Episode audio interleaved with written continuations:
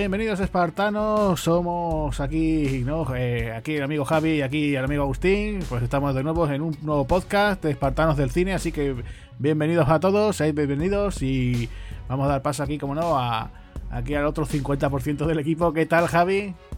Hola, muy buenas. La verdad que deseando y ya con una sonrisa, nada más que de pensar en, la película, ¿no? Eh, que vamos a hablar hoy, ¿eh?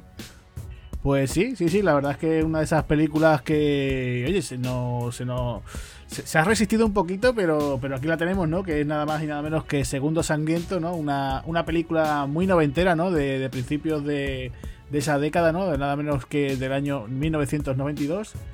Y, bueno, no sé, de esas así. que tiene un poquito, ¿no? Una mezcla de todo un poco, ¿no? Javi tiene ahí un poquito de acción, tiene su, su parte de terror, su ciencia ficción, no sé, tiene un, un cóctel bastante interesante, ¿no? Sí, yo diría que, se, puede decir, incluso se puede resumir, que es como eh, una especie de Seven, ¿no? o sea, por llamarlo de alguna manera. Es un poco thriller criminal, thriller de, con su toque post-apocalíptico, tiene su toque de terror, ¿no? Tiene su toque absurdo, su toque cómico, yo creo que lo tiene todo, ¿no? O sea, es un auténtico gazpacho de, de, ideas totalmente alocadas, pero no sé por qué, pero es que es el acabado de puta madre. O sea que eh, eh, coges ideas que no tienen sentido las mezclas y te sales cualquier otro director, ¿no? Cualquier otro, otro elenco, otro, otro grupo de, otro equipo, ¿no? Y, y, no son capaces de hacer lo que han hecho con Segundo Sangriento. O sea, que han hecho un auténtico peliculón de serie B que, mezcla todo, que da igual que tenga o no tenga que ver. Es que aquí Rutger Hauer se está comiendo la pantalla desde el minuto uno. Es que no hace falta ni que hable para que se la coma. O sea, no hace falta su actuación. Sí, todos lo hemos visto, un montón de películas. Ahora hablaremos sobre él, ¿no? Incluso el monólogo final de, de Blade Runner es, una obra de arte, ¿no? Tampoco se puede comparar, ¿no? Blade Runner a esto. Pero es que aquí esto es carisma. O sea, yo creo que esto derrocha carisma por todos lados. ¿eh? Eso es, sí, el tipo, la verdad, que está aquí súper carismático. Y bueno, la película en sí, lo que tú decías, ¿no? Es una estupenda combinación de, de, eso, de serie B, de, como decías, ¿no? Tiene su, su parte de terror, también su parte de thriller, sus momentos de comedia, también tiene, eh, podríamos decir también incluso momentos así tipo body movie también, ¿no? O sea, sí, sí, sí, sí, sí, esas pelis que, bueno, que saben aprovechar bien el, el, el presupuesto que tienen y, poco más, no se le puede, no se le puede eh, tachar de nada, ¿no? Oye, pues falla esto, falla lo otro, ¿no? Tiene una buena fotografía, un reparto, como decíamos, no solamente Robert Howard, sino que el resto del equipo también está bastante bien. Puede que a lo mejor después, si quieres, cuando veamos la peli con profundidad, se le pueden contar algunas preguntas de esto de, oye, ¿y esto por qué no? ¿Esto era porque era así o tal otra cosa? Pero bueno, ahora sí que lo vamos viendo. No preguntes. No preguntes, ¿no? Mejor no preguntar, ¿no? Pero bueno, eh, si quieres, eh, comenzamos como, como siempre solemos hacer aquí en Espartanos del Cine, comentar aquí a todos nuestros eh, seguidores, todos los que nos están escuchando, bueno, pues que como siempre habrá spoiler, ¿vale? Vamos a comentar la película. vamos, te lo típico que solemos aquí aconsejar a todos, que, primero veáis la peli y después nos escuchéis, o si queréis aventurar al revés, bueno, pues, pues nada, bienvenidos, ¿no? Y, vamos a pasar entonces un poco al tema, ¿no? Exactamente. Aquí, en, tu caso, Agustín, ¿cómo descubriste Segundo Sangriento? Pues yo creo que fue, el recuerdo que tengo de esta película, me parece que fue de esas noches que yo volvía, de cuando, esa época de, de, jovenzuelo que yo por ahí salía, ¿no? Salía por ahí por las noches, ¿no? Con los amigos y eso. A la hora de regresar de esto de decir, no tengo sueño, ¿no? Y, digo, oye, que están echando en la tele? Ah, mira esta peli.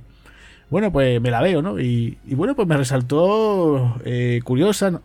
No, me terminó en principio, recuerdo, la, esa primera vez no me terminó del todo convencer, ¿sabes? Quedé así como, uy, sí, pero no, ¿no? Y, ya después, estos últimos años, ¿no? Ya como con las plataformas digitales y todo este tipo de historias, eh, como aparece en más que una, más de una, ¿no? En el catálogo, pues le das un, he vuelto a dar un visionado y la verdad es que me, ha resultado una película muy, muy simpática, eh, muy, muy, muy divertida y, yo qué sé, eh, digo, yo creo que fue eso, digo, finales de los 90 cuando yo vi por primera vez esta película, yo no sé cuándo tú la llegaste a ver.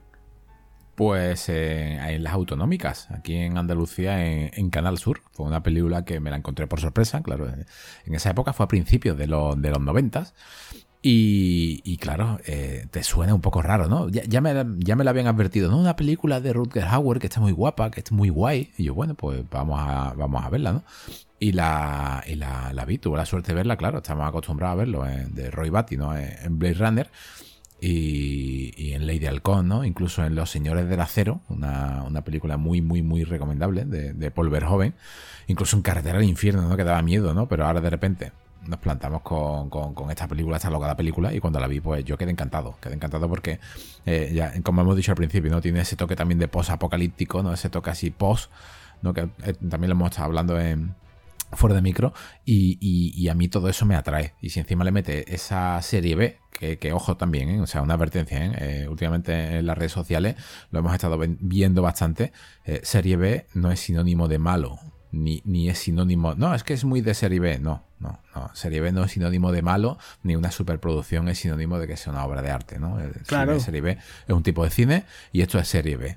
¿Vale? No significa ni que esté peor ni mejor hecho. De hecho, ahora, ahora comentaremos, porque detrás de esto, detrás está, está Stephen Norrington. O sea, ahora, ahora comentaremos un poco de, este tema, Agustín, por tu parte. Yo quedé encantado. O sea, la película a mí me, me, me encantó y, hubiese firmado hasta por, una trilogía, por una serie, por, cualquier cosa. Sí, sí, sí, Yo quedé bastante, bastante a gusto con, la película. ¿eh? Sobre todo eso que tú comentas, ¿no? El tema de la serie, pues no hubiera sido, o sea, a día de hoy, no, pues seguro que tendríamos aquí la serie Segundo Sangriento, ¿sabes? No, no me extraña para nada. El tema de, pues, de que hubiera tenido continuaciones, pues sí, hubiera estado bien. Lo que pasa que, bueno, pues la película pues costó unos, creo que recordar, unos 7 millones de dólares y recaudó en Estados Unidos unos 5, 5 y medio. Y en el resto del mundo no, no, tengo la cantidad, pero es de estas pelis que yo creo que sobre todo en el videoclub es donde, donde sacaría el dinero, ¿no? Entonces, bueno, ahí se, se quedó la cosa, pero, pero oye, pues no está mal. Y después cuando tú comentas, ¿no? El tema de lo de serie B, eh, sí es cierto lo que tú dices, ¿no? Que en redes sociales, incluso en otros podcasts que solemos escuchar, pues se habla muchas veces, ¿no? Como diciendo, uy, esto parece que ahora es como un término negativo y que va, no, no, para nada, ¿no? Yo cuando siempre he visto, ¿no? Una película, bueno, pues esto es una serie B, pues bueno, pues sabiendo un poco que, que no cuentan con esos presupuestos de la serie A, ¿sabes? De esos grandes eh, producciones, ¿no? Y ya está, ¿sabes? Hombre, ya lo que a lo mejor es un poquito más preocupante, aunque no es lo mismo, o sea, tampoco pasa nada cuando te encuentras también una serie Z, ¿no? Sabiendo que, que bueno, que ahí ya la cosa todos los contrarios, ¿no? Ya están eh, con lo mínimo, ¿no? O sea, eh, a lo mejor no te encuentras ni presupuesto, ¿no? Pero bueno, también hay series Z también muy, muy recomendables y muy disfrutables, ¿no? Entonces, como todo, ¿no? O sea, eso es como todo. Y, yo más que nada, pues comentar eso, que cuando muchas veces se dice, ah, esto es una serie B, bueno, pues, pues, bueno, pues guay, estupendo, pues si hay muchas películas que tenemos en nuestros tops, ¿no? En nuestro listado de películas, las preferidas, y te vas a encontrar que muchas de ellas son serie, a veces en ocasiones son serie B, y no por ello, ya te digo, es que mm, desprestigiar, digamos, ese término, ¿no? Ah, es una serie B, como diciendo, oh, oh no pasa nada. O sea, es que siempre, siempre ha habido, o sea, siempre que el cine es cine, eh, siempre ha habido ese tipo de distinciones y, yo creo que no debería de, tacharse ahora como algo negativo. O sea que. Nada.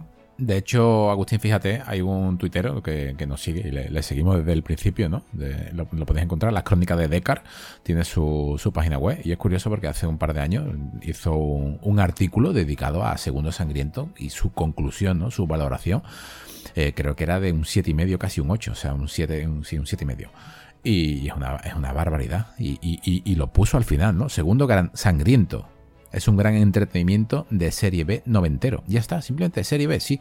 Pero eso no significa ni, que sea ni malo, ni bueno, ni nada. Es que John, John Carpenter es serie B.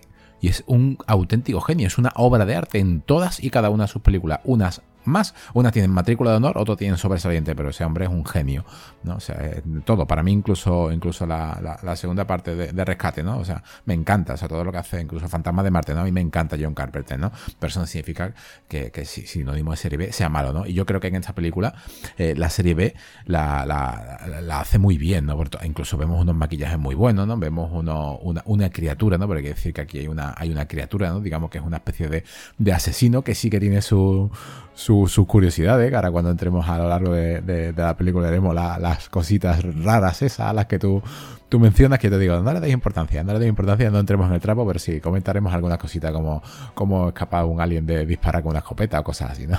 Eso es, sí. a, lo, a John Woo. Pero bueno, Agustín, eh, ahora entrando en, el reparto, ¿no? Eh, de Hardware, ¿no? Este, este, gran señor, ¿no? Eh, tristemente también eh, fallecido.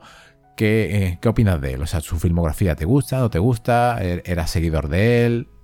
Hombre, era un tipo, para empezar, un actor muy carismático que te lo encontrabas tanto, pues como estábamos diciendo antes, ¿no? Tanto en producciones pues, de gran presupuesto a producciones que incluso de serie Z, ¿no? Y muchas veces te preguntaba, ¿y qué hace este hombre aquí? ¿no? Y siempre ha sido una carrera eh, como una especie de montaña rusa, ¿no? Ha tenido sus altos y sus bajos. Él venía de, Holanda, ¿no? El holandés. La gente no sé si lo sabe que incluso él incluso de joven fue eh, eh, futbolista, ¿no? que estuvo a punto de pasarse a ser profesional, pero lo típico, ¿no? Tuvo una lesión y ya se pasó al tema de, la actuación.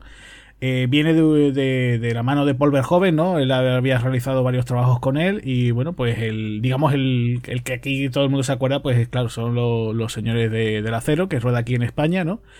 Y claro, pues después llega ya el tema de, de, Blade Runner. Hay que decir que antes de Blade Runner hace Los Halcones de la Noche, ¿no? Que fue su primera película en Hollywood, ¿no? Que hace ahí de, de villano, no hace de terrorista, que le tiene que parar eh, Silvestre Stallone, ¿no? Con, si la gente se acordará que en esa película aparece Stallone con, con unas barbas y con gafas, ¿no? Que parece un look así muy diferente.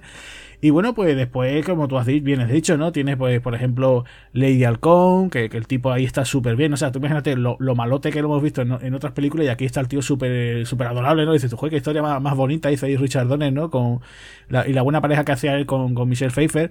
Eh, después lo ves, pues, en otras películas, pues, pues por ejemplo, ¿qué te digo yo? Eh, eh, Furia Ciega, que me parece muy divertida, ¿no? Que el tío está súper cachondo allí, ¿no? Está que parece parte de risa continuamente. Eh, tiene una que también se llama El Recompensa. No sé, ya te digo, tiene una carrera así bastante curiosa en los 80. Ya en los 90, pues no sé que le empieza, empieza a aceptar pues diferentes cosas. Y ya pues de eso te, te lo encontraba. Yo recuerdo que incluso en aquella película que se hizo de, de Nosferatu, también él aparece por allí haciendo casi como un cameo. Y dices tú, pero ¿esto qué es? ¿no? Y, ya te digo, yo después de encontrármelo de eso en películas de esta mm, hecha con cuadros duros, que él aparecía por allí haciendo algún papel ínfimo o haciendo de villano esto de poner caritas y poco más. Y, ya después, fíjate tú, ya en los últimos años, pues incluso llega a trabajar con, Christopher Nolan, ¿no? Eh, en la primera de, del Caballero Oscuro, ¿no? Eh, aparece por allí. Y, y decías joder, pues que, este hombre, ya digo, yo recuerdo incluso que en series de televisión, en Alias también llega a aparecer. No sé, ¿sabes? Digo, una carrera que parecía que eso, que donde lo llamasen, pues allí estaba, ¿no? Y, una pena que, que, ya te digo, que, que los últimos años, pues no hubiera, se hubiera cimentado, oye, pues mira, pues no se me llama otra vez de nuevo joven, ¿no? Que no sé si la gente sabrá el tema ese de que supuestamente eh, iba a participar en Robocop, que iba a ser el protagonista, pero que al final que no, no sé, bueno, eso siempre son un poquito la rumorología, ¿no? Sí, eh, también iba a ser Leftaff en, en, la novela de Anne Rice, ¿eh? la adaptación lo, tenía, lo, tenía, en mente ella, ¿no? sí, Anne Rice, quería a Ruger Hauer, sí, lo pasa cuando dijeron, mira, Tom Cruise, mm, ella dijo que mm, no me gusta, pero después cuando lo vio dijo, ah, sí me gusta, pero ella cuando escribió el libro tenía en mente a, a Ruger Hauer y ya te digo, pues un tipo que, que ya te digo, que ha hecho de todo. O sea, y es una pena que, nos dejara hace unos años. Eh, tengo ahí una pendiente suya, que es esa de Hobo with a Shotgun, que es, Por que, supuesto. que es una película que salió de todo este rollo de, todo el tema este que montaron eh, Tarantino y Robert Rodríguez con esto de la Greenhouse, ¿no? Que salió un tráiler falso, la gente le, le, gustó mucho y dijeron, bueno, pues vamos a hacer la película, pero ya vamos a llamar a Ruger Hauer y la verdad que el tráiler, si ves el tráiler con, con, él, alucinas, ¿no? Tiene, tiene un tráiler brutal. O sea, se ve él como haciendo un monólogo delante así de la cámara, como parece que le está dando un monólogo a un recién nacido. Y, y ves a lo así, ¿no? El típico plano así secuencia de la cámara moviéndose y, el tío se ha cargado a, 15 o 20 personas, ¿no? Y dices, esto, esto tiene que ser una brutalidad, ¿no? Y no sé, ya te digo, un actor que, que yo creo que si si lo hubieran planteado, pues hubiera también convertido, se hubiera convertido también en actor dramático serio, porque funcionaba perfectamente. Y no solamente pues para, para eso, para el tema de simplemente decir, oiga, pues hago de del bueno o del malo de turno, ¿no? Eh, yo creo que me hubiera dado para más, incluso para comedia, para todo, ¿no? Y además, incluso aquí, aquí hay momentos también muy divertidos, ¿no? El tipo tiene, tiene momentos, ¿no? Cuando se pone a hablarle al perro, ¿no? Ese perro que, se, que aparece al principio de la película, dices tú, pero este tío está. Además, que dices, tú te crees que de verdad ha sido incluso una improvisación suya, ¿no?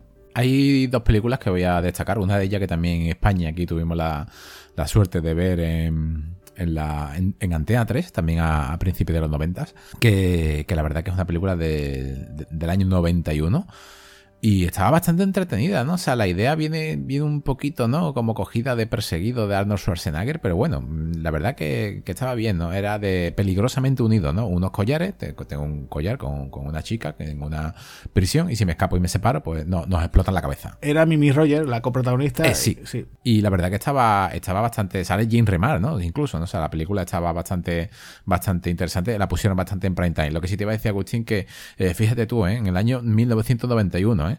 Este hombre tenía aquí 46 o 47 años. Y también creo que en, eh, los estereotipos de. Si, fijamos bien a Rutger Hauer, su figura es altísimo, creo que mide un 88 por ahí.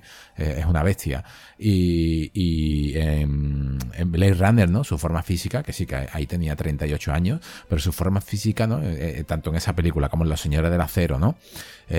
incluso en, en, alguna posterior, sí que ha estado, bueno, en Lady Halcón, ¿no? Sí que tenía una presencia, ¿no? Era, era, no, llegaba a ser un sex symbol, pero sí, sí que, sí que se veía un hombre como atractivo, ¿no? Maduro, ¿no? Alto, grande, pero mm, poco a poco, ¿no? Ha ido como perdiendo su forma y, no estoy seguro hasta qué punto, pero eh, al principio de los 90, ¿no? Ya la, la época de, de los héroes de acción no coincidía con el estereotipo, ¿no? De, de, este hombre, de un tío más o menos normal y corriente, ¿no? Yo creo que por eso también hay papeles de acción se fueron ya, eh, se le fueron quitando, ¿no? Y pasó a segundo, a segundo ya, a, producciones ya de dudosa calidad, ¿no? Incluso, una, incluso hace de, de Zarov, de, de, la película de Malvado Zarov, ¿no? De 1932, si no me equivoco una de mis películas además favoritas, pero ha un montón de adaptaciones, entre ellas Blanco Humano, ¿no? Y Blanco Humano del 93, eh, eh, no se puede decir que sea una superproducción, creo que costó cuando hablamos del podcast unos 30 o 33 millones de dólares, una cosa así, pero es que también hizo Juego de Supervivencia, donde él interpreta al malo, ¿no? Hace como una especie de, de, de Zarov, ¿no? Con el protagonista que,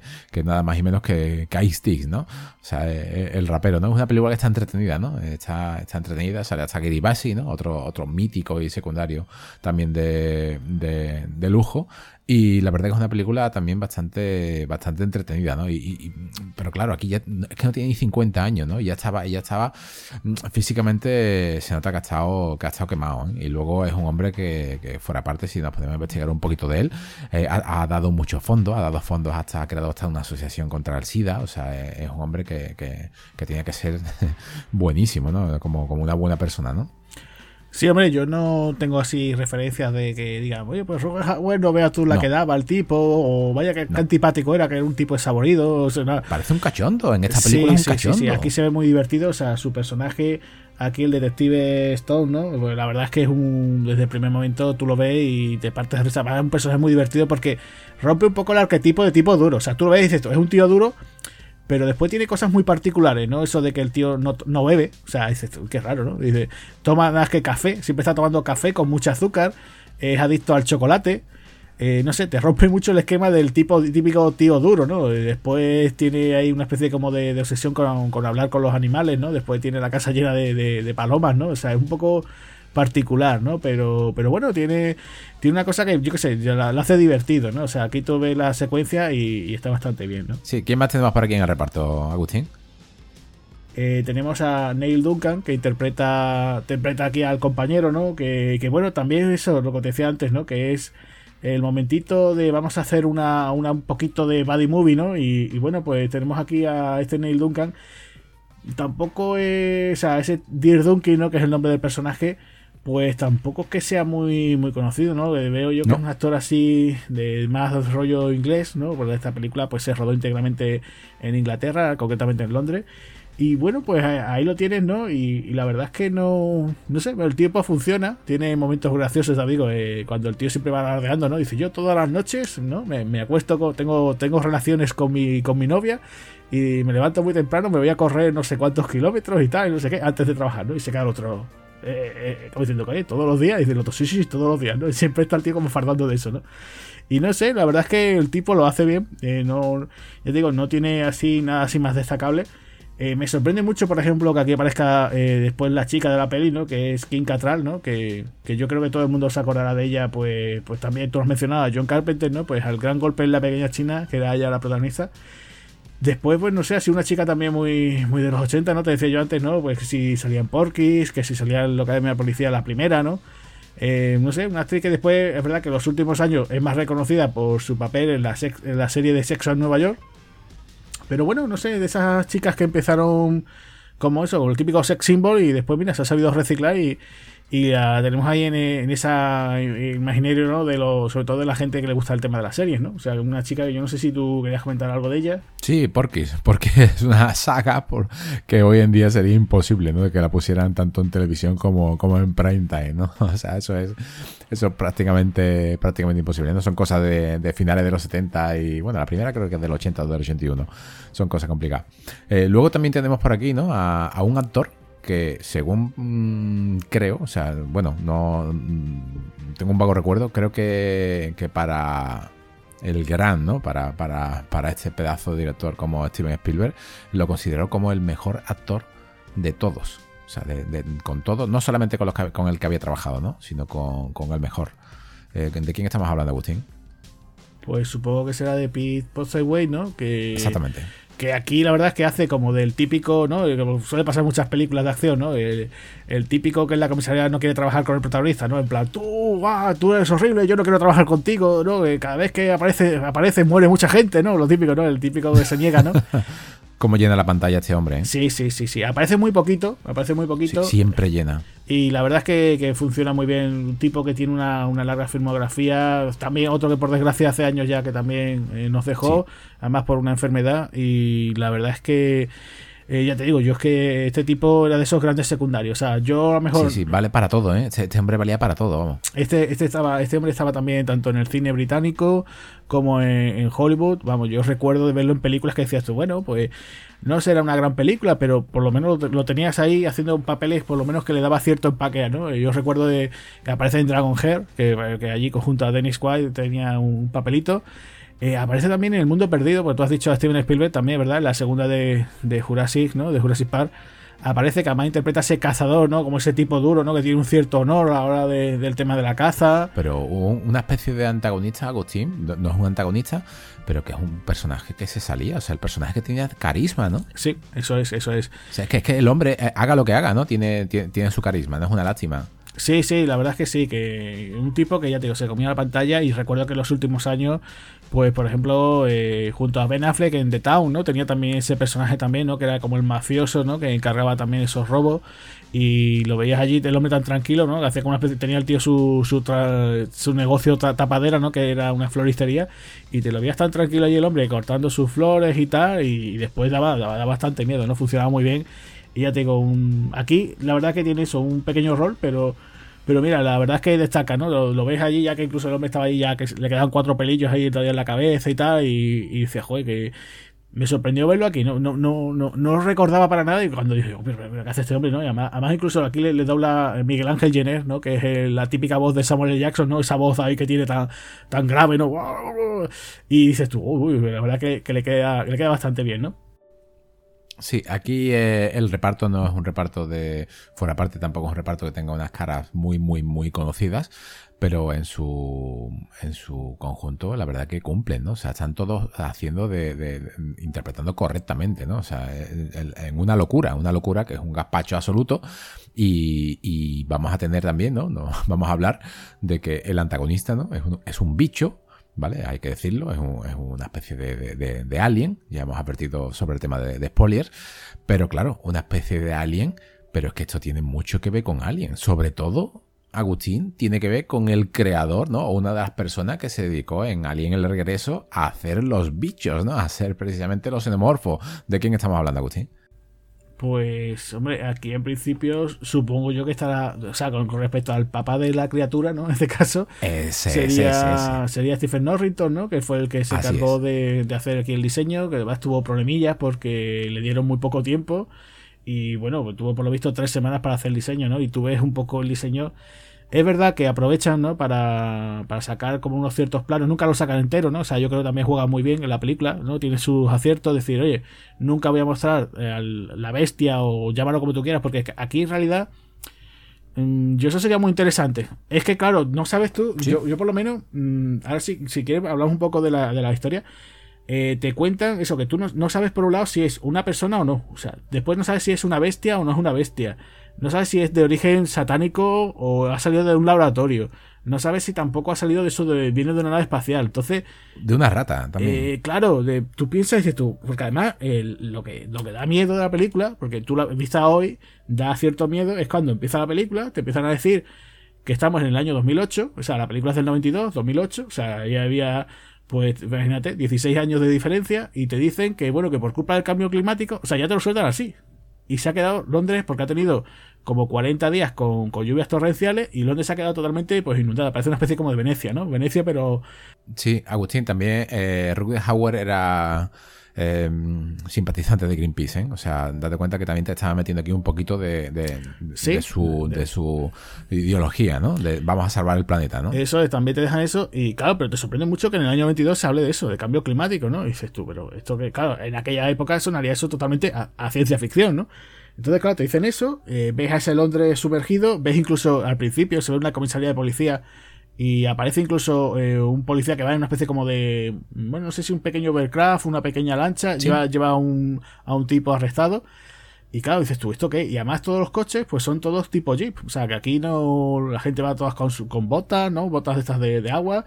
Y claro, además, la, primera, la primera escena, eh, bueno, te dicen ahí también, ¿no? La presentación de, de Stone, ¿no? Stone simplemente no dice ni pío y, lo que hace es coger las armas, ¿no? Se pone su purito y tal, que ya dices tú, joder, puro, puro carisma, ¿no? Esas gafas de sol, ¿no? El tío súper chulo allí y va en busca del asesino, ¿no? Diciendo, bueno, ¿y, esto qué, no? dices tú. Claro, después también escuchas por ahí noticias, no sé si te acuerdas que al principio de la película él te está escuchando la, radio y dice que, que, bueno, que a pesar de esto que estamos diciendo del cambio climático, pues eh, la ONU quiere, quiere, hacer una serie de cambios y tal, pero dice que Estados Unidos no permite, ¿no? O sea, fíjate tú, o sea, hasta qué punto eh, tú lo piensas y dices, joder, es que mm, esto ya no es ciencia ficción, esto es prácticamente lo que está pasando a día de hoy, ¿no? Muchas veces, ¿no? Y, vemos también que nos dicen eso, que Londres pues está plagada de ratas, ¿no? Entonces, claro, ya, ya empieza uno a, atar cabos para después el origen de la criatura, ¿no? Porque eh, después eso, hay una serie de momentos que también sí que yo después te comento, que siempre me he quedado, yo, ya digo, esta última vez que he visto la película, digo, uy, ¿Y esto porque ha sido así, no? Y esto otro porque es, ¿no? Porque esos momentos que dices tú. No me termina, ¿sabes? Claro, ese momento, por eso te digo que el origen del beat de este, de esta cosa, ¿no? De este asesino, esta, esta criatura, no, no, me termina, ¿sabes? Decir, oye, ¿hasta qué punto es un poquito humano, es un poquito rata, es un poquito, ¿no? Sí, viendo Agustín que lo ha hecho Stephen Norrington, uno de los creadores ¿no? de, los bichos de, Alien, la segunda parte, no me extrañaría que fuese como una especie de boceto, y en ese plazo que te has comentado, no me extrañaría que fuese como una especie de boceto ahí perdido, ¿no? Imaginaros por un momento que no solamente hay una reina, una reina alien, ¿no? Sino una especie de rey o príncipe alien, ¿no? Pues, pues, pues un poco más esbelto, un poco más grande, un poco más eh, estilizado, podría ser perfectamente, ¿no? Eh, eh, el bicho ese, ¿no? Por eso esa es la, coincidencia con, con, Alien, ¿no? Es que se parece muchísimo, o sea, incluso en la cabeza, ¿no? bueno, lo que pasa es que el bicho sí que tiene unos superpoderes, ahora cuando entremos ya a, analizar un poquito más la, la película la comentaremos. Y sobre Stephen Norrington, yo creo que es una lástima.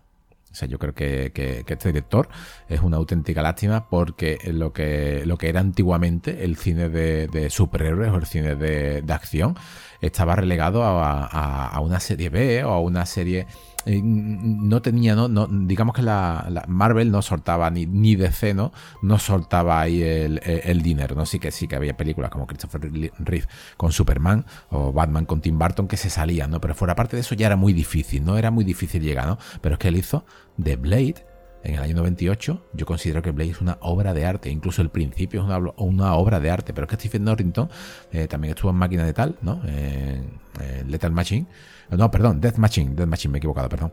Y, esta película pues, está, bastante, está bastante curiosa, ¿no? Tiene, incluso la catalogaron como de, desagradable, ¿no? En algunas escenas, ¿no? Lo recuerdo perfectamente. Y luego ya sí que tuvo un, digamos, traspiés, ¿no? Con, el guion de Alan Moore, ¿no? Con, también dirigida por, él, ¿no? Su última película, en La Liga de los Hombres Extraordinarios con, con Sean Connery, ¿no? Y con Stuart Townsend, ¿no? Casualmente, Stuart Townsend también hemos comentado aquí, Anne Rice también tuvo, también tuvo participación, ¿no? como, el staff, además casualmente, ¿no? En, La Reina de los Condenados del 2000 o 2003 por ahí. Y yo creo que, el director este, viendo lo que ha hecho, con sus más y sus menos, es una lástima que no, que no, que no siga, ¿no? O sea, que no, que no haya decidido rodar más desde el año 2003. Es que es muchísimo tiempo, ¿no? Y bueno, Agustín, mm, no solamente hay un, hay un director, ni solamente hay aquí un creador de efectos especiales. Esto lo tiene que escribir alguien, ¿no? Y el que lo ha escrito tiene mucho que ver con cine actual, ¿no? Sí, el, guionista fue Gary Scott Thompson, que bueno, que trabaja, está en la saga de, Fast and Furious, ¿no? Y bueno, pues él, la, idea que se le ocurrió para, para este guion original, en principio, pues surge a partir del año 88. También, también participa en la película como productor también asociado.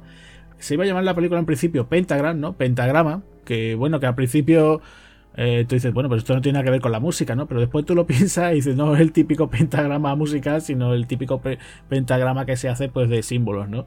Que es el que hacen aquí los protagonistas, ¿no? Con todo, cuando empiezan a, unir cabos, ¿no? Cuando, cuando Turpin y, Stone empiezan a, unir cabos, ¿no? Entonces, bueno, pues la idea era eh, que en principio eh, lo que tenía Thompson pensado, pues que estuviese ambientada en California, en Los Ángeles en concreto, lo típico, ¿no? Lo típico de estas películas de los 80, ¿no? Y bueno, pues lo que quería era eh, que fuese un asesino en serie, pero tipo así con temas rituales, ¿no? Eh, entonces su idea era que cada, cada año, cada cinco años, iba asesinando a cinco personas. Y bueno, pues cada vez pues iba dejando pues eso, un símbolo que de un pentagrama, ¿no? Después de cada asesinato. Entonces, bueno, eh, la, idea era pues, para hacer una película de, terror, ¿no? Y, bueno, pues quería mezclar también un poquito de eso, de, como te decía antes, ¿no? Es un poquito de body movie, meter algo un poquito de, de ocultismo, ¿no? Y claro, pues de ahí fueron, fueron derivando, ¿no? Como pasa muchas veces, ¿no? Con los proyectos. Entonces, bueno, pues de ahí, eh, por lo visto, eh, Laura Gregory, que era de la, de la productora Challenge Films, y pues cogieron el, el, guion. Y bueno, pues con una con Susan Nicoletti, que también fue una gerente de producción, pues involucró al que era el director de esta película, que es Tony Mayland. Y bueno, pues los tres dijeron que, que iban a hacer la película pero se quedaron un poquito. Mm, no estaban todavía contentos porque en 1990 salió una película y yo esa es que no, la he visto, se llama La Noche del Diablo. No sé si tú la has llegado a ver. Pues no me suena. No te suena. Bueno, pues por lo visto se parecía bastante. Entonces le dijeron: Dice, mira, cámbialo mucho, cámbialo porque si no nos van a acusar aquí de plagio. Y total, que él volvió a reescribirla. Thompson lo volvió a reescribir y cambió el título. En vez de llamarse Pentagrama, ¿no? Pentagram, pues le llamó por Black Tide, ¿no? Y entonces, bueno, pues en esta versión, pues está. Eh, se reescribieron muchas cosas. Pues, por ejemplo, se ambientó en vez de, como te decía, de Los Ángeles, se cambió a Londres. Y bueno, pues sobre todo también se, comentó todo esto las ideas que estábamos comentando del calentamiento global, ¿no? Que en principio, pues no, no venía en, lo que era en principio el, el, lo que era el guion original. Eh, imagínate que durante, bueno, pues durante estas reescrituras, ¿no? Que está haciendo Thompson sobre todo en la parte final, pues, pues le dijo le dijo Ruger Hauer que lo hiciera un poquito más, más físico, ¿no? Por, sobre todo por el tema de la, de la conexión que hay entre, entre Stone y la criatura, que eso es una cosa que te lo explican un poquito, nunca se te queda, ¿no? Porque yo recuerdo, estaba viendo esta última vez y estaba diciendo, bueno, pero y, él porque sabe que aquí iba a haber un asesinato. Y esto porque lo sabe, ¿no? Y es muy hombre lobo, Agustín. Es muy de hombre lobo. Eso es, pero te quedas así un poquito como diciendo, bueno, sí, pero aceptamos barco, ¿no? O sea, estas típicas cosas que dices tú, oye, pues me lo creo o no me lo creo, ¿no? entonces, bueno, no estaba mal, no está mal y ya está. También comenta que por lo visto Thompson cuando, cuando estaba escribiendo el guion tenía, no sé si aquí sabes a quién tenía en mente para, para el personaje de, de Stone, no sé si te lo creo que te lo comenté antes. ¿A quién? ¿A quién? Pues se supone que pensó en Harrison Ford, o sea, que tú imagínate yo no sé si a Harrison Ford le llegó, llegó el guion a, mano, a sus manos, pero, pero en principio lo tenía. Y, nada, dice que a Ruger Hauer pues, le hizo mucha, le gustó mucho este guion y dijo, venga, va, voy a hacerlo, ¿no? Y, se involucró bastante, ¿no? O sea, que, que imagínate, ¿no? Cómo hubiera sido, ¿no? Porque ha cambiado un montón, ¿no? La película seguramente no hubiera sido en, en, en, Londres, sino que supongo lo hubieran hecho en Estados Unidos, ¿no? Sí, además el presupuesto se hubiese, se hubiese incrementado, ¿no? Se hubiese sido una, auténtica salvajada y seguramente también se hubiera metido en el guion y le hubiese tocado a, su estilo. Y Agustín, sobre el, sobre el doblaje, ¿no? Sobre el doblaje de, de, esta película, mm, ¿qué tienes que comentar? Porque la verdad que creo que tiene un doblaje totalmente exquisito. Sí, sí, sí, el, doblaje es que a mí me gustó mucho porque eh, ya te digo, la última vez digo, mira, me la voy a ver en versión original, pero ya digo, mira, no, ya voy a pasar, voy a, voy a verla en, eh, doblada. Y la verdad es que siempre, por ejemplo, aquí Robert Howard tiene la voz de Ernesto Aura, que, sobre todo yo recuerdo de que él le ponía la voz a Arnold Schwarzenegger y también le doblaba a Tommy Lee Jones, ¿no? Y recuerdo que es de esas vozarrones de tío, tío, o sea, el tío ahí, un tío muy duro, un tío muy macho. Y la verdad es que eso, te digo, eh, pues recuerdo películas de estas donde a lo mejor Constantino Romero no, no podía doblar a, a, a, a, y yo recuerdo, por ejemplo, en, en Mentiras Arriesgadas, ¿no? Ese estás despedido, ¿no? Que lo, que lo dice en esta obra y la verdad que, que queda súper bien, ¿no? Una pena que también este hombre falleciera. Y después, por ejemplo, tenemos aquí, mira, al compañero de, de aquí de Robert Howard, ¿no? Al personaje de Dick Durkin, le pone aquí eh, Pedro Molina, ¿no? Le pone la voz. También otra voz muy reconocible, ¿no? También una muy, muy típica también. Pues pone, por ejemplo, voces a Jean-Claude Van Damme o a Denzel Washington, ¿no? Después también eh, el personaje de Michelle, pues era Concha, Concha García Valero, también una voz muy típica, sobre todo para los que se acuerden de, Friends, ¿no? Que era, por ejemplo, pues la voz de, Mónica, ¿no? Y también ha puesto voces pues a muchísimas otras actrices. Eh, como te lo decía antes, ¿no? Miguel Ángel Jenner, ¿no? La, la, voz de Samuel L. Jackson, ¿no? Pues era la de Pete Postlewaite. Entonces ya te digo, aquí incluso, incluso Juan Carlos Gusten también pone voces, sea, voces muy reconocibles que decías tú, joder, qué, rico ese, ese doblaje, ¿no? Que dices tú, mmm, otro puntito más a esta película, ¿no? De disfrutarlo. Y, estamos hablando, como decíamos antes, una película que a, priori era una serie B, pero con un doblaje de altos quilates, ¿no? En este aspecto, ¿no? Sí, yo creo que todo es, buenísimo, ¿no? O sea, el, doblaje que tiene. Mira, es tan bueno. Han mencionado el actor de doblaje de, de actorazo, ¿no? De, de, doblaje de Arnold Schwarzenegger. Pero no solamente. Eh, no solamente me recuerda su voz, ¿no? Está claro, es obvio, ¿no? Que, que, es la voz, ¿no? Ha sido la gran voz de, también de los 90 de, Arnold Schwarzenegger, ¿no? Eh, pero no solamente eso, sino que aquí en, España la, la, película se llama Poli de Guardería.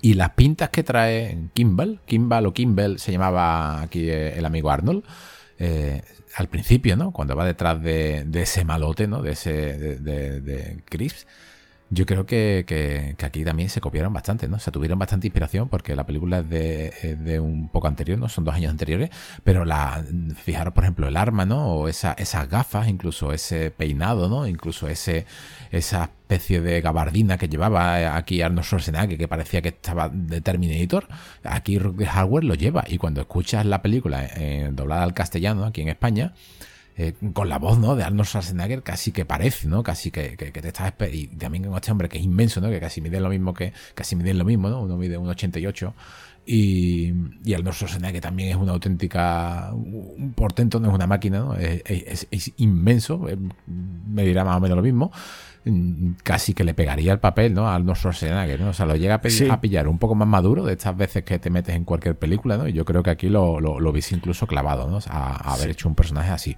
De hecho, de hecho, incluso hay un momento, hay uno de esos planos así un poquito que sacan a, al personaje de Stone, lo ves entero, ¿no? Va llegando, como tú dices, ¿no? Con esa gabardina, esas sí. gafas de, de, sol que dices tú, joder, es que sale el típico, el, el típico contraluz, ¿no? Que tú ves simplemente la figura, la sombra y dices tú, es que podría ser perfectamente Arnold. No, estaba, ya te digo, estaba viendo la película y el momento este de estas veces que él va de un sitio para otro para coger el, el subirse al jeep y dices tú, podría ser perfectamente Arnold, vamos, totalmente.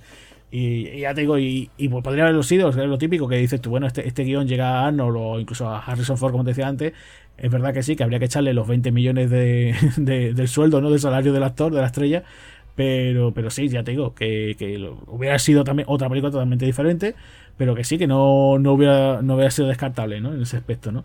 Además, daros cuenta que también la, la personalidad que tiene Harley Stone, ¿no? El Rook de Howard aquí en esta película, que está totalmente ido, está totalmente desfasado, pero hay que decir que, bueno, no, aquí, aquí no es que esté consumiendo cocaína, aquí es que está consumiendo cafeína, o sea, e, él está totalmente puestísimo, pero en, en cafeína, no en cocaína, ¿no? Y te hace unas paridas y te hace una broma y te hace, de repente está con el compañero, ¿no? Y ve una rata y le dispara a la rata y la rata explota, ¿no? O sea, los efectos especiales, incluso en sangre, están muy, muy, muy, muy bien con, lo que son muy bien conseguidos, muy bien hechos, ¿no?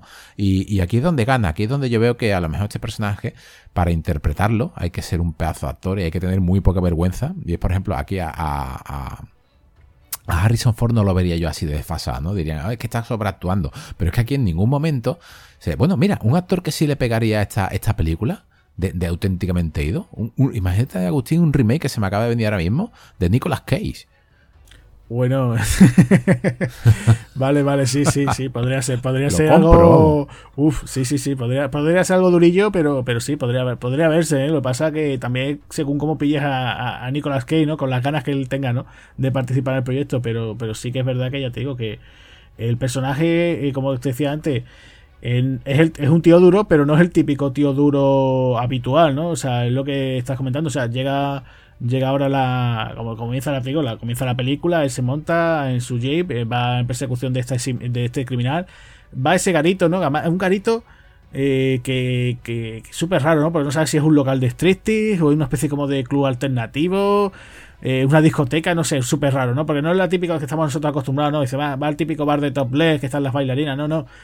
Llega allí la chica esa con una máscara que además él está buscando algo y, se queda súper rayado. Está viendo a la chica que está bailando que lleva una máscara y le, arranca como media máscara como para verle la boca. No sé, se queda el tío así, no, no, es la que yo estoy buscando, ¿no? O algo así, ¿no? Se le acercan y le dicen, tiene que consumir, eh, ¿no? Incluso paga la entrada, ¿no? Porque dice, no, soy policía. Y dice, mínimo dos consumiciones. Y dice, bueno, pues me trae un café. Y dice, no, pero son dos. Y dice, bueno, pues dos cafés, ¿no? Diciendo, que, que, es raro, ¿no? Esto, ¿no? Y el tío está ahí como viendo a ver qué pasa, ¿no? Porque está por ahí, se, se va al teléfono, pero además eso es una de las cosas que, claro, año, ambientación, ¿no? Año 2008, no hay teléfonos móviles, ¿no? O sea, es una cosa que aquí canta un poco, ¿no? Y dices, joder, y aquí podría tener por, lo menos un walkie-talkie, ¿no? O algo, ¿no? que es curioso que aquí no tuviesen, tirasen de móviles. Y, claro, es muy gracioso esa escena de que llega esa chica, ¿no? Y dice, oiga, por favor, ¿me puede vigilar la puerta, ¿no? Que voy al baño. Y le dice el tío, sí, sí, sí, sí. Y, después le dice la chica, no, dice, usted no será un pervertido, ¿no? ¿Eh? Y te quedas como eh, pero bueno. bueno, pero tía, ¿de qué vas? No un poco, ¿no? O sea, me pidió el favor y encima dice, oiga, pero usted no mire, ¿eh? Como diciendo, pero esto qué es, ¿no? Y claro, el tío, el tío está hablando por teléfono, eh, se pone a hablar con el dueño, que si esto, aquello, lo otro, dónde está mi café, que si esto, y a de golpe por razo el grito, ¿no? Como diciendo, oh, pero tío, no estaba, tendrías que estar pendiente de, la chica en el baño, ¿no? O sea, que es una cosa ahí como, como su, un poco surrealista, ¿no? Diciendo, pero si te has dicho que hagas tal cosa y él pasando tres pueblos, ¿no? Eh, se pone además, como te digo, llega llega, este con el perro, el dueño con, el, con ese perro se pone como decir, tú has visto el asesino, tú has visto, ¿sabes quién es el asesino? Y ya diciendo, bueno, pero ¿qué ha pasado? ¿No? Te quedas así como... ¿Y este tío qué pasa? ¿no? Y claro, ya, ya sabes que previamente hay una historia detrás, ¿no? Que ya después te irán contando. Y claro, pues, pero al principio te choca mucho, ¿no? Porque diciendo, bueno, pero, o sea, el tío está buscando algo, pero lo que está buscando en realidad es como un asesinato y esa conexión, claro, dices, ¿tú esto por qué? ¿no? Y él está ahí, además escucha, el, juegan también muy bien con el sonido, ¿no? Empieza a escucharse lo del chun chun, chun chun, chun chun, como las pulsaciones, que claro, después ya sabremos que, que claro, en ese flashback, ¿no? Que él tiene, ¿no? Pues esto, pues perdió a su compañero, la, la criatura la atacó a él y bueno, pues por culpa de que tú decías, ¿no? Ese rollo en plan al hombre lobo, ¿no? Pues él tiene esa conexión, digamos, con la, con la criatura, ¿no? Tiene ciertas cosas y, y va, va poquito a poco, ¿no? Porque hay ciertas pistas, ¿no? Pero pero claro, ya digo, eso está bien, en ocasiones funciona y en otras te queda un poco como diciendo sí, pero no, ¿no? Sí, funciona, pero mm, si te lo tomas como lo que es, ¿no? O sea, es que también tiene su parte de comedia, ¿eh? Tiene su parte de pasártelo bien. Él, eh, eh, él ¿no? Rookie Howard de aquí es un sobrado. O sea, va de sobrado, al mismo tiempo va de chulo, al mismo tiempo tiene miedo. Y date cuenta que es que enciende todo en sí, todo en él, es un conjunto de arquetipos de al mismo tiempo de machote, pero de todo. O sea, pero al mismo tiempo de, de, miedo, ¿no? Por ahí hay que decir, también lo comentamos fuera de micro, me lo comentaste tú, ¿no? Que él tenía ataques de pánico, ¿no? Donde hay un héroe, ¿no? Que tenga estos ataques de pánico, no, no, no, los hay, ¿no? O sea, y, así de lo que te está vendiendo, no, no existe, es verdad, Agustín, no existe. He intentado, eh, sí, que está la típica pesadilla nocturna, ¿no? Que tiene un héroe, oh, me van a atacar, van a perder a mi, mi familia, ¿no? O he perdido a mi compañero, vale, muy bien. Es la típica pesadilla, pero es que lo tiene durante el día. Lo, está teniendo y lo estamos viendo como lo está padeciendo constantemente, incluso en su departamento lo sabe, ¿no? Sabe que mentalmente no está bien, ¿no? O sea, eh, eh, y, esa parte también la, la está, digamos, subiendo al mismo tiempo que es que todo lo que hace es, eh, enciende el cigarro con un soplete en un jeep. O sea, es, una, locura, ¿no? Se lava café y se enjuaga los dientes con café, ¿no? O sea, cualquier cosa que hace, no para de fumar puros después de haberse lavado los dientes. Está comiendo bollería industrial todo el tiempo, ¿no? O sea, y, y, habla con los animales, ¿no? O sea, todo lo que tiene es como, como una locura, una, una, una, locura que hoy en día, pues solamente yo creo que Nicolas Cage sería el único que podría encajar en, interpretar, ¿no? En tener los cojones, ¿no? De interpretar un personaje como este. Eh, lo que sí una vez que has visto la película, cuando la estás viendo, tú no sabes de qué va, no sabes nada, no, eres consciente de que hay un alien, ¿no? Un, macho alien, ¿no? al final, ¿no? No, no eres consciente, eh, pero claro, porque estás viendo un asesinato a los 7 minutos, donde también la criatura hay que decir que, es que estaba ahí, y bueno, nadie la ve, si mide dos metros y medio, ¿cómo, cómo, cómo es posible? ¿no? ¿Cómo puede huir? Si, cómo, entra? ¿Cómo sale? ¿no? Esto, esto, esto que es lo que es, ¿no? Entonces, ahí sí que, ahí sí que te deja un poquito, ¿no? Estás jugando un poco con el suspense, ¿no? Porque también te la muestra casi, casi al final. Eh, incluso hay escenas que te la muestran en cierto tiroteo, que ahora, ya llegaremos, que eso, eso sí que es un poco extraño, ¿no? Ahí sí que se le fue un poquito la, la pinza a todo el mundo. Pero hay que tomárselo yo creo, Agustín, que le faltaría, ¿no? Ese, le faltaría en su ficha, ¿no? No solamente terror, acción o... le faltaría un poquito, ¿no? De, humor, ¿no? Yo considero que es un película, una película muy entretenida, pero le, falta e, ese, puntito divertido de, diversión sí que lo metería yo como un poquito de humor, porque no llega a ser sádico, pero sí que tiene ahí su puntito de, de, estar sonriendo, ¿no? La estás viendo cuando, cuando él está de buena, está sonriendo. Sí, sí, sí, sí, Él, sí, él pasa, está pasado un poco de todo, también es lo que tú decías, ¿no? Eso, los, los momentos estos también de también de Body Movie, ¿no? O sea, la típica presentación del compañero, ¿no? Que tiene un uniforme que es increíble, mientras que él, pues, le han dicho, dice, no, el sitio que ha ido, sitio que lo han echado, sitio que siempre el tío lo ha ido liando. Además, eh, la gente, los compañeros saben que él tuvo un lío con, con, la mujer de su compañero, ¿no? Y encima el compañero muere.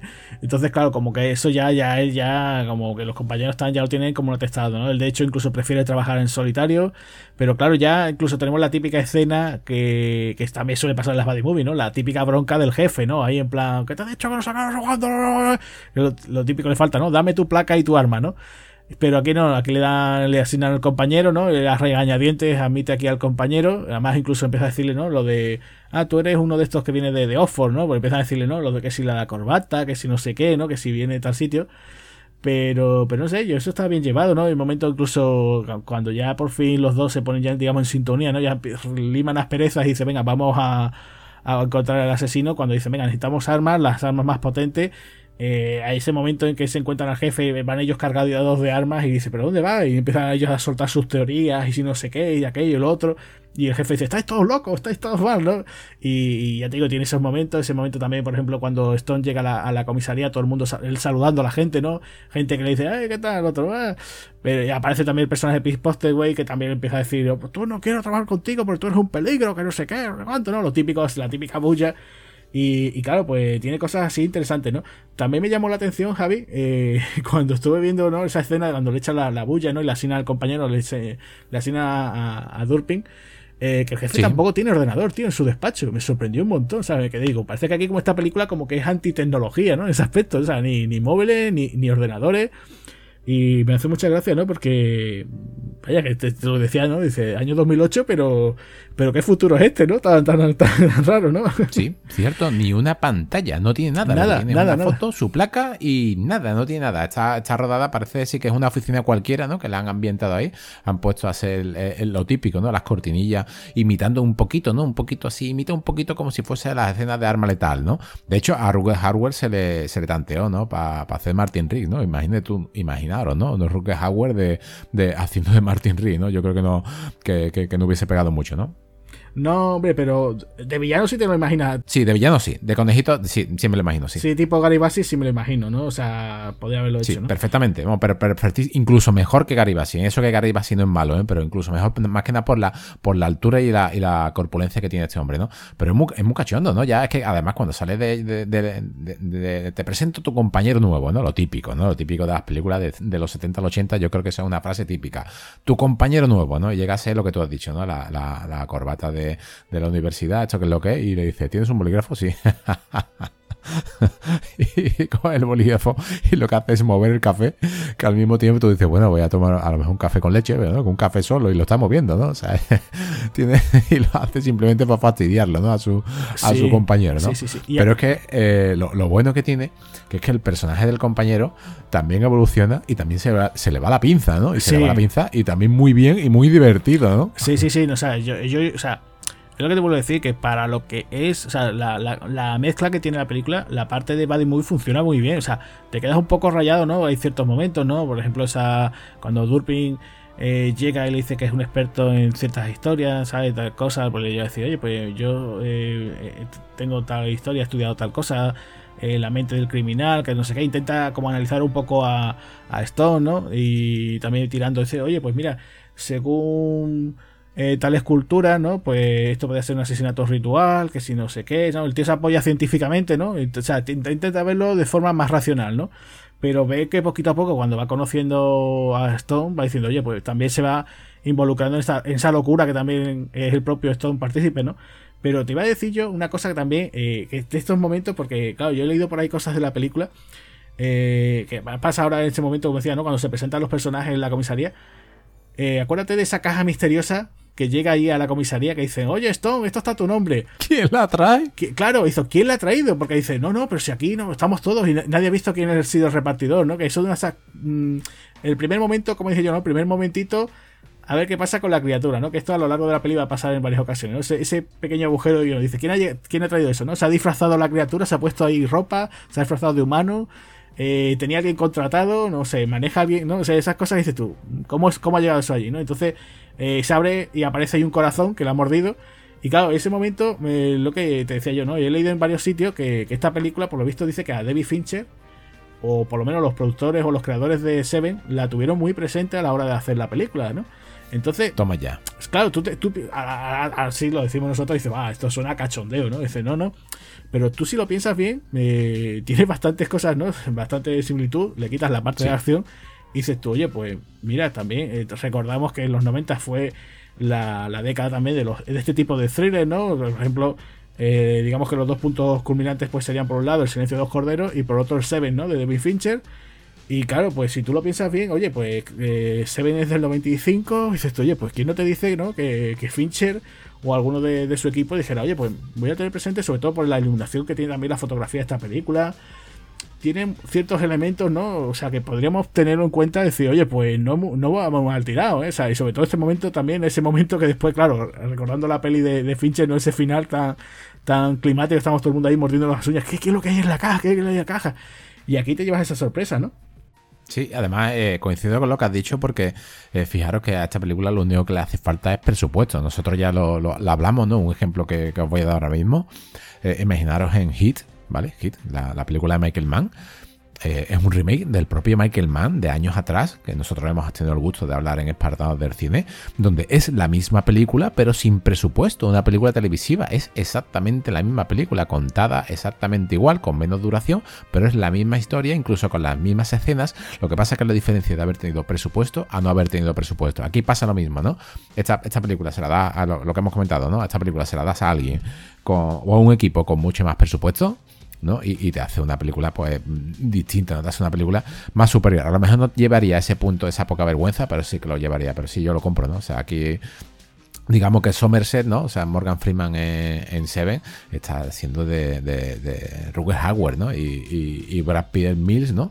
Pues está haciendo eh, el chico nuevo, ¿no? O sea, eh, eh, y además las muertes, ¿no? Cada vez son así un poco más desagradable, ¿no? Hay un bicho ahí. También, también hay una cosa muy curiosa, que, este corazón le sacan el, le sacan el molde, y cuando tú ves el molde dices, madre mía, qué pedazo de boca tiene, ¿no? Tú en ese momento dices, si es la primera vez que la estás viendo, dices, bueno, yo que quiero ver el bicho, ¿no? Pero esto qué es lo que es, ¿no? Qué boca tan grande, qué cosa más extraña, ¿no? Dice, ¿cómo puede ser esta boca? Y sí, bueno, además, además, ¿quién trae, ¿no? ¿Quién trae esa, ese maletín, ¿no? ¿Quién, quién lo lleva, ¿no? El bicho, contrata a alguien el bicho, ¿cómo, cómo, es capaz de llegar ahí eh, el bicho? Incluso, incluso en en otra muerte, ¿no? Porque hay que decir que también hay varias muertes.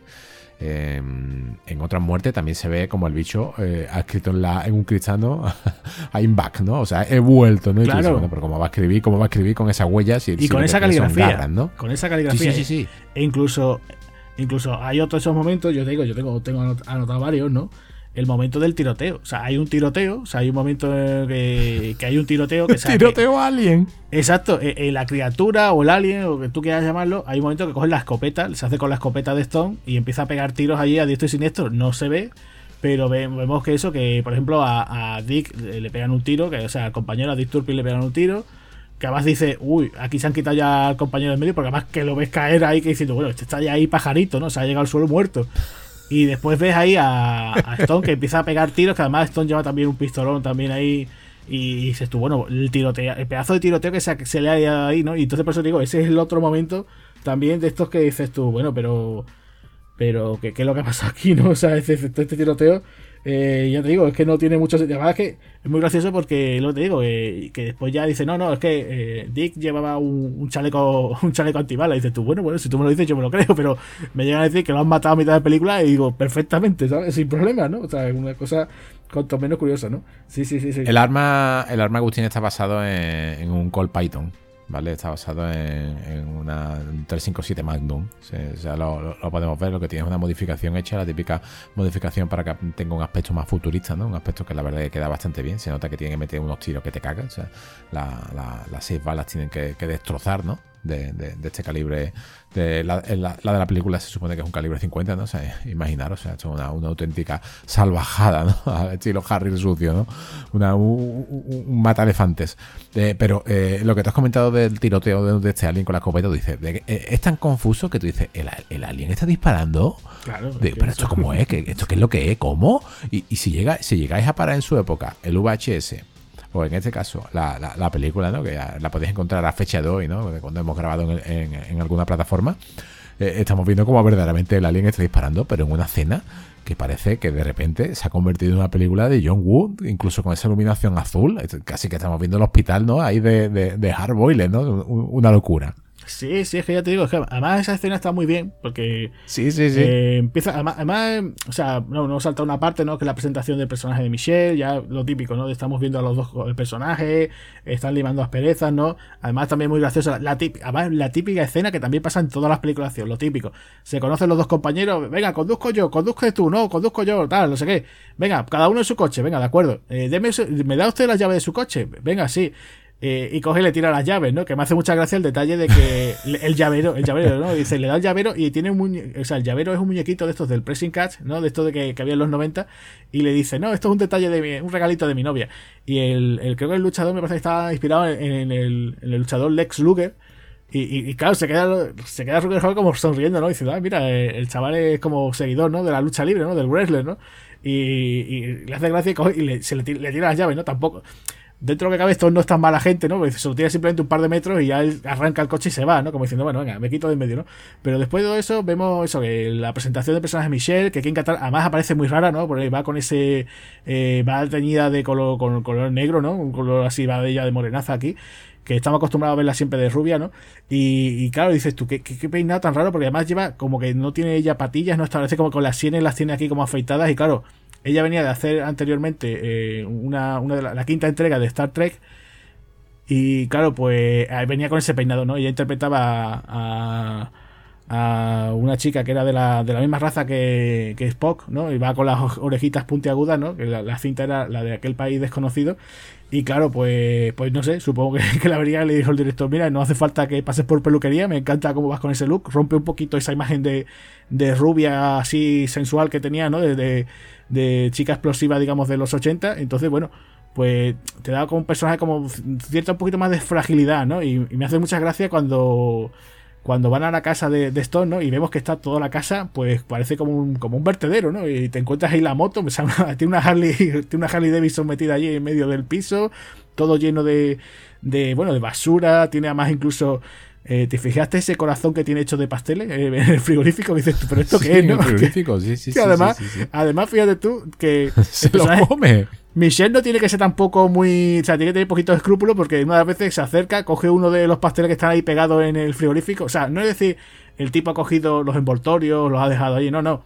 Imaginaros, ¿no? Cojo una magdalena, la, la rechupeteo un poquito y la, y la pego contra el mueble, ¿no? Pues algo así lo que ha hecho Stone, pero con forma de corazón, ¿no? Entonces, ella coge uno, lo prueba y se lo come y dices tú, ay, qué esquito, ¿no?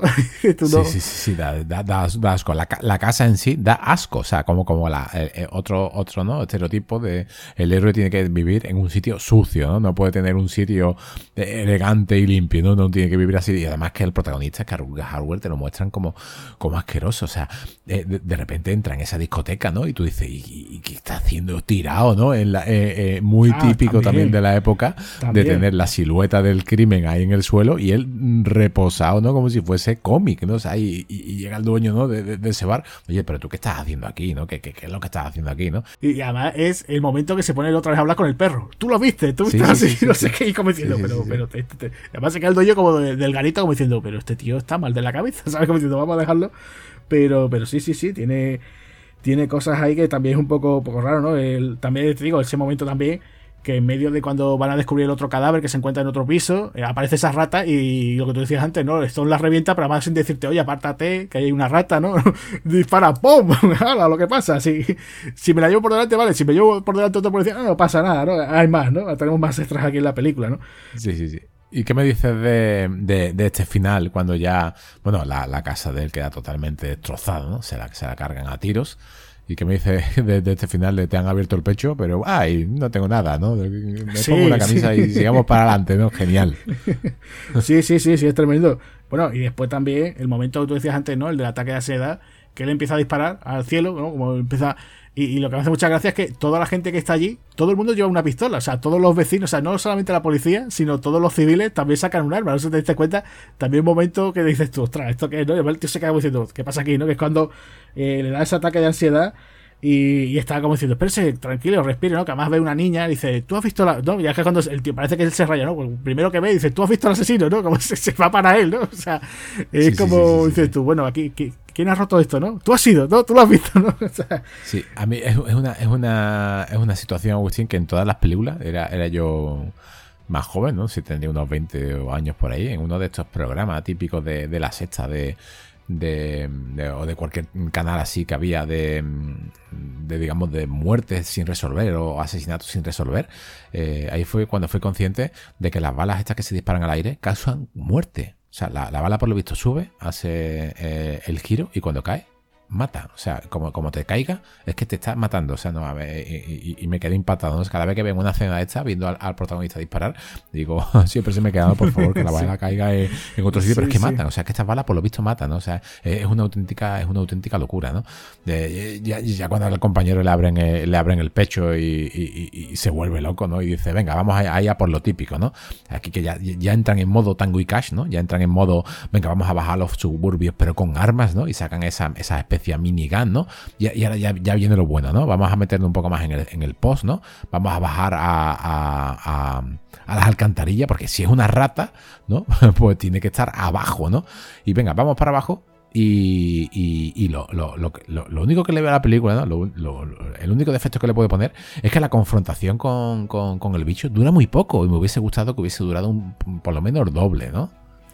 Sí, no, esa parte la verdad es que, mira, eh, hubo problemas con la producción, porque aunque la película duró poco, o sea, eh, esto se rodó el verano de, durante el verano de 1991, ¿vale? Entre julio y agosto, vamos, que fueron, tuvieron tres, tres semanas de preproducción y creo que fueron unas siete de rodaje, o sea, te imagínate, fue esto un poco, eh, corre que te pillo, ¿vale? Por eso te decía yo antes lo de que Stephen Norris se quejó y dice, oye, es que el diseño de la criatura, mm, telita, ¿no? O sea, mientras que estéis rodando otras escenas que no aparece la criatura sin problema pero, pero, ya te digo que fue un sería un rodaje muy rápido, o sea, muy en plan pues de echar pues jornadas muy largas.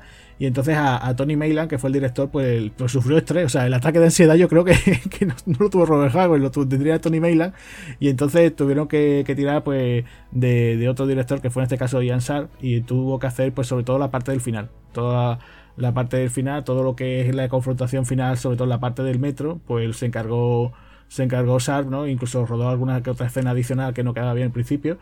Entonces, bueno, pues por eso está él como, como co-director, ¿no? Entonces, yo creo que eso que, que entre que iría muy rápido y que tendrían ya diciendo, bueno, pues tenemos este tiempo, este presupuesto, no se complicaron mucho. Entonces, claro, ese clima final, pues no dio pie a hacer algo un poquito más, eh, pues más tranquilo, más relajado, algo con que tuviésemos por lo menos tiempo para disfrutar, porque es como un plan pim pam pum fuera, ¿no? O sea, te lo están poniendo todos durante toda la película. Estás viendo, oye, pues pasa esto, esta otra escena.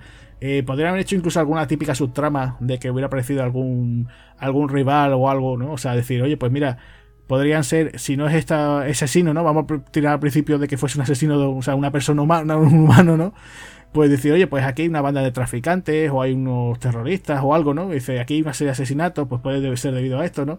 Lo típico de decir, venga, vamos a poner un tiroteo donde haya, como tú sueles decir, ¿no? ¿Qué echas de menos en esta película, no? Más muertes, ¿no? Más, más chanfainas, ¿no? Pues podrían haber tirado por eso, ¿no? Entonces, ya que no tenías esa subtrama, pues mm, haber hecho un clima final más explosivo, ¿vale? Yo supongo que por temas, pues eso, como te decía yo, por la producción, por presupuesto, pues tendrían este esquema, a lo mejor incluso eh, el guionista eh, eh, Thompson, ¿no? El guionista, pues hubiera hecho algo un poquito más espectacular, pero bueno, como es lo que tenía, y entonces pues se quedó así, ¿no? Sí, tiene una escena muy, muy alien. ¿Vale? Tiene una escena cuando en Alien ya en la segunda parte están en todos bajo el asedio, ¿no? El asedio este final que están haciéndole mientras están esperando a, que venga la, nave de rescate, ¿no? A, sincronizar con la antena, donde sale, donde destapa, ¿no? Destapan un un túnel y está, y está por ahí fugándose, ¿no? Eh, eh, el androide. Eh, hay una escena aquí muy, muy, muy parecida, ¿no? De, de, de, Alien cuando el bicho sale, ¿no? Sale a la luz y se ve como un primer plano del bicho avanzando así sobre, sobre, la, sobre la máquina, ¿no? Me, o sea, sobre la cámara. Me, resultó bastante, bastante, bastante rápida y basada en esa película. O sea, yo, yo la verdad que le veo muy, muy, mucho, mucho, mucho parecido. Lo que pasa que sí, con, con, con, lo que te has comentado, pues ya me cuadra que este final fuese rodado muy rápido. Y mira que tenían tiempo eh, para haberlo hecho en condiciones porque el escenario, para ser muy rápido, pero el escenario estaba planteado. O sea, vemos el escenario que, que donde está hecho, en ese metro ahí abajo abandonado. Muy, muy, muy, muy también de Mimic, ¿vale? La película está donde los animales, ¿no? Las cucarachas también toman, toman vida, ¿no? Digamos que tienen hasta órganos. Una película también de bastante, bastante, ¿no? Interesante, ¿no? De finales de, de los 90, si no me equivoco. Sí, de Guillermo y... del Toro, sí. Sí, por supuesto, de Guillermo del Toro. De hecho, vamos, la vi en el cine y, y me gustó. La verdad que me, me, me, resultó una película entretenida. Así que, sea, amar CGI a, a Fechedoy, pues, pues la verdad que está bastante bien, ¿no? Incluso con alguna escena eh, mmm, al principio, ¿no? Que se acerca y parece un hombre con esa gabardina, ese bicho. La verdad que estaba bastante bien conseguida. Pues este final, ¿no? Me, me, recordó también a, esa película, ¿no? A, Mimic. O, mejor dicho, ¿no? Mimic me recordó a ese escenario, a esta película. Y yo lo hubiese puesto un poco más de, de, acción, ya que tienes, ¿no? Lo tienes todo y además vas a reventar al bicho en trozos, ¿no? En trozos que lo revienta casi tipo Alien, ¿no?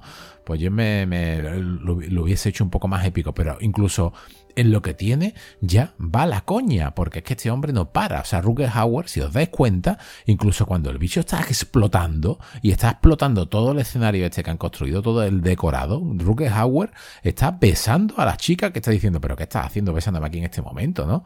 Y está ahí dándole besos sin parar mientras el bicho explota, ¿no? O sea, una sucesión de cadenas de surrealismo, ¿no? Que, que tú dices, madre mía, no sé por qué, pero en su conjunto es que me encanta, ¿no? Lo que estoy viendo.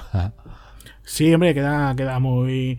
Ya te digo, tiene. La película es muy didora, todavía tiene esas cosas de los 80. Tiene también incluso la típica escena, vamos a la galería de tiro, ¿no? También.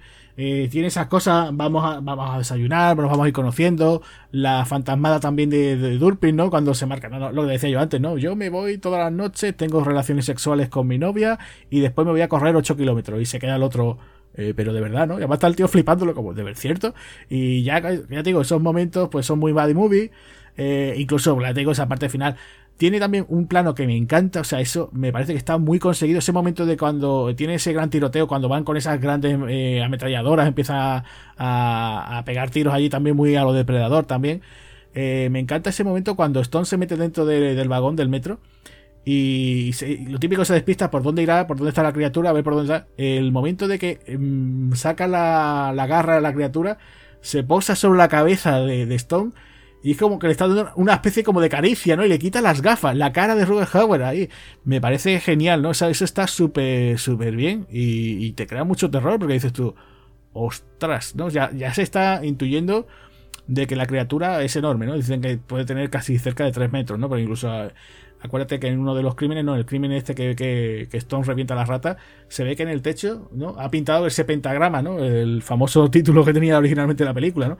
Entonces, claro, hay un momento que dice, eh, ¿has visto Stone? Dice, ¿esto lo, ha dibujado? Dice, sí, claro, como no sea que, que midiese 3 metros o tuviese una escalera, ¿no? Que tampoco... Pero que ya te digo, tiene ese momento que está súper bien porque dices, cuando vemos, dices, ostras, ¿cómo va a ser esto aquí la criatura, no? Sí, una de las imágenes más míticas de la película, ¿no? Las la garras posadas sobre su, su, cara, ¿no? Sin saber, al estilo abrazacaras, ¿vale? Que parece un, un, un abrazacaras, al estilo de, de, de, Alien. Y aquí es como vemos como, como, va, como va atacando, ¿no? Hasta que lo deja totalmente destrozado, ¿no? El, el, compañero desde abajo, con un fatality, ¿no? Digamos que se lleva un fatality la, la, la criatura, ¿no? Sí, que sí. Sea un fatality típico de película, ¿no? O sea, te saco el corazón y en vez de dispararle al corazón con un arma, te, te, te, te, clavo, ¿no? Te, sí, lo estallo, sí. ¿no? O sea, queda, muy, queda bastante, bastante, bastante bien. Muy a eso, o Indiana Jones el Templo Maldito o el Fatality de, de Mortal Kombat de, de Kano, ¿no? Que también te arrancaba el corazón, ¿no? También. Sí, sí, sí, muy, muy ese estilo, sí, la verdad es que... Lo compro, lo compro. Yo compro toda la película. Eso, eso. Y Agustín, para ir terminando, ¿qué tipo de curiosidades quedan por ahí? O bizarradas, ¿no? Porque también hay un montón de bizarradas ahí. Ah, hay cosas, o sea, yo te digo, los, momentos, sobre todo a mí, para mí personalmente, esos momentos te decía yo antes, ¿no? De, bueno, pero si esto lo ha hecho, como tú decías, ¿no? Lo ha hecho la criatura, pero eh, a mí siempre, siempre me sorprende el tema de, de cuando dicen, ¿no? Tiene un poquito de ADN de tu compañero, tiene un poquito de ADN tuyo, tiene un poquito de ADN de rata. Y dices tú, pero ¿esto qué es, no? Como que, va mutando, que tiene ahí una tortuga ninja o qué es lo que hay ahí dentro, ¿no? Pero bueno, en el tema de curiosidades, pues mira, eh, lo que te decía, ¿no? durante el rodaje, pues hubo un momento que otro que para el tema de improvisación. Después hay una escena en la que Durpi está como diciendo ahí el tema de una serie de, diálogos, de si puede ser esto, aquello otro, se empezó a reír. Y, dice que, bueno, que, que lo vio Rupert Hauer, se empezó también a reír y lo dejaron en la película, ¿no? Porque eso fue lo típico de la típica improvisación lo que te comentaba antes de esta película, pues bueno, hizo esos 5 millones así, 5 millones y medio. Eh, tuvo un boca a boca decente y una, buena campaña de publicidad en su momento, en, el año 92. Pero resulta que cuando se estrenó la película fue eh, la semana cuando hubo los disturbios en Los Ángeles, en California, ¿no? Fue lo del. supongo que sería aquel conflicto de eso, eh, que hubo con el tema de Rodney King. Y entonces, bueno, pues no terminó de funcionar, por lo menos eh, allí en la parte de California, con, eso, ¿no? La gente con los temas de los disturbios como para, para, irse al cine, ¿no? Después, bueno, pues hay una banda de belga, de death metal, que se llama Vortex, que por lo visto pues utilizó una imagen de esta película para aportar su primer álbum que se llama The Purity of Perversion del año 1993, o sea que eh, muy típico ¿no? también del heavy metal, ¿no? Coger, coger imágenes así de pelis de terror. Eh, después, bueno, pues eso, la, película pues tardó eso, dos, ocho semanas ¿no? en rodarse. Eh, después, eh, ya por último, comentar pues nada, que, la banda sonora pues también se fueron cambiando. hubo, por visto aquí hay, un, hay una canción, que es la de Noches de Blanco Satén de los Moody Blues, que se hizo una especie como de nueva reversión, que se escucha cuando están desayunando Stone con su compañero, que, que la hizo Giorgio Morode, ¿no? el famoso compositor de los años 80. También va a participar en la banda sonora eh, Wendy Carlos, que también es compositor famoso, compositora de, bandas sonoras como La Naranja Mecánica, Resplandor o, incluso Tron. Y, pero al final su banda sonora la rechazaron y contrataron a Francis Hain para, una nueva partitura. Y también se intentó utilizar algún que otro eh, corte que había hecho Steve, Stephen Parsons. O sea, que tú imagínate, la banda sonora también que ser cuanto menos curiosa. Otro, otro gazpacho. Otro gazpacho, exacto. Y ya por último, pues hay una especie como de versión alternativa en, que salió en Japón, que tiene varias escenas adicionales, eh, sobre todo con, con, lo que sería eh, Stone, con, su, con Michelle. Eh, y bueno, pues menciona así frases, diálogos y bueno, pues nada, poquita cosa, ¿sabes? Por lo visto incluso hay un personaje que lo interpretaba la actriz Roberta, Roberta Eaton, que, bueno, que incluso en, los, en, todas las versiones, ¿no? En los títulos de quedo incluso ahí aparece acreditada, pero que su personaje pues fue, eliminado, menos en la versión japonesa donde se puede ver pues el personaje que, que, ella interpretaba. Me parece que interpretaba a, la, novia de, Durkin. Y bueno, pues nada, ese contenido por lo visto, que después con el tema de los años, pues ha salido en, en Alemania, en el DVD, ¿no? Y en las escenas incluso de, de Blur, de, ay, perdón, en las escenas adicionales, pues esas se han incluido incluso en el, en el Blu-ray que ha salido en el Reino Unido. O sea que aquí de momento no la tenemos, o sea que si alguien tiene por ahí alguna copia, o el DVD ese alemán, o el montaje japonés, o, el Blu-ray de, Reino Unido, pues podrán verlo y podrán ver al personaje que interpretaba aquí, Roberta, Roberta Ayton. Sí, una, una lástima no contar con una edición aquí en condiciones de, de, de esta película, ¿no? Eh, pues yo creo, Agustín, que esta vez sí, ¿no? Que le hemos dado una sangrienta y alocada aventura totalmente, ¿no? O sea, yo creo que esta es la sangrienta y alocada aventura, ¿no? De esta temporada. pues la verdad es que siempre está... Yo creo que es una cinta que para aquellos que no, lo hayan visto, pues yo creo que se lo van a pasar bien. Eh, Ya os digo, siempre dentro, sabiendo de los cánones que nosotros hemos hablado, y yo creo que la pueden disfrutar mucho, ¿no? Para aquellos que la tengan un poco olvidada, pues bueno, pues aprovechad que ya os digo, eh, repito, están a, está ahora en diferentes plataformas, pues podéis verla y, la verdad es que eh, son unos noventa y tantos, unos noventa y poquitos minutos bastante disfrutables. Sí, además siempre lo, siempre hemos hablado, ¿no? Sobre todo tú, ¿no? De qué pasa, ¿no? Hoy en día no se sabe hacer una película de 90 minutos, es suficiente, ¿no? No hace falta contar nada, nada, no hace falta contar nada más que la historia y punto, ¿no? Es cine para pasarlo bien y aquí lo, lo, lo, cumple con, con creces, ¿no? Pues nada, aquí se despide ya Javier Hernández y a ver en qué nueva aventura nos metemos. Eso es, yo soy, soy Agustín Lara y nos vemos en la siguiente. Así que un saludo para todos. Adiós. Adiós.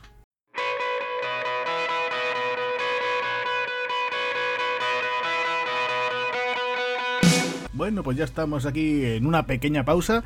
Y bueno, pues nada amigos, que ya que estamos aquí, pues aprovecho, yo soy Agustín Lara y en esta ocasión, pues oye, os voy a comentar que no sé si lo sabéis, pero Espartanos del Cine tiene ya un spin-off que se llama Amigos del Cine, que lo podéis encontrar, por supuesto, también en Spotify.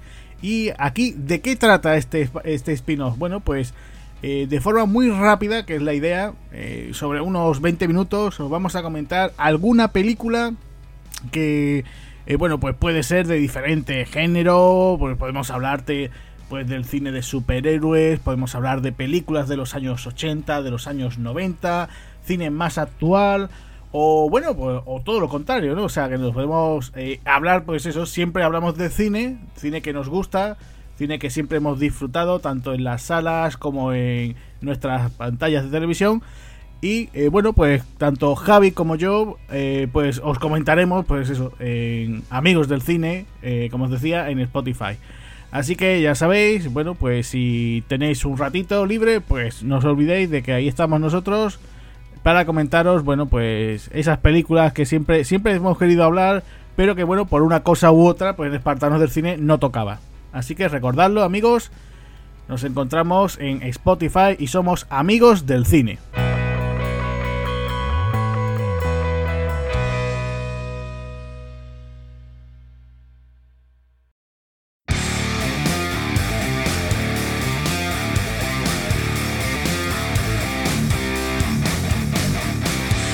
Muchas gracias por habernos escuchado.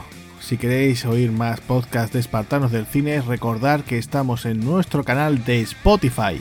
También podéis seguirnos a través de las redes sociales, Facebook, Twitter e Instagram.